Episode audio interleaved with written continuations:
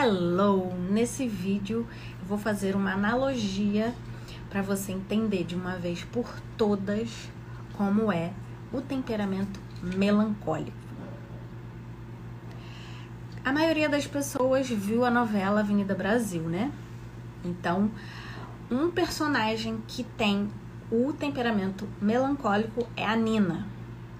Toda aquela história dela, tentem imaginar, lembrar do personagem dela. Ela teve na, na infância, ela, o pai dela morreu, foi morar no lixão e ela sempre guardou aquela mágoa da Carminha.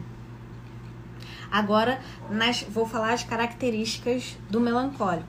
Eles são grandes, são ossudos, têm a cabeça inclinada, eles andam em slow motion, parece que está sempre em câmera lenta, tem um olhar trágico, um olhar caído, eles adoram olhar pro nada, eles são bons de dominar, fazem as coisas sozinhos, são, são solitários nessa questão.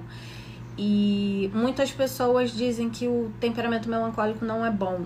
É bom, eles são muito perfeccionistas. Então, para atingir a perfeição, eles são introspectivos, eles se fecham. Agora, se você for pensar, os músicos são melancólicos, os artistas, os pensadores, to todas essas pessoas famosas, grandes, grandes pensadores, eles são melancólicos.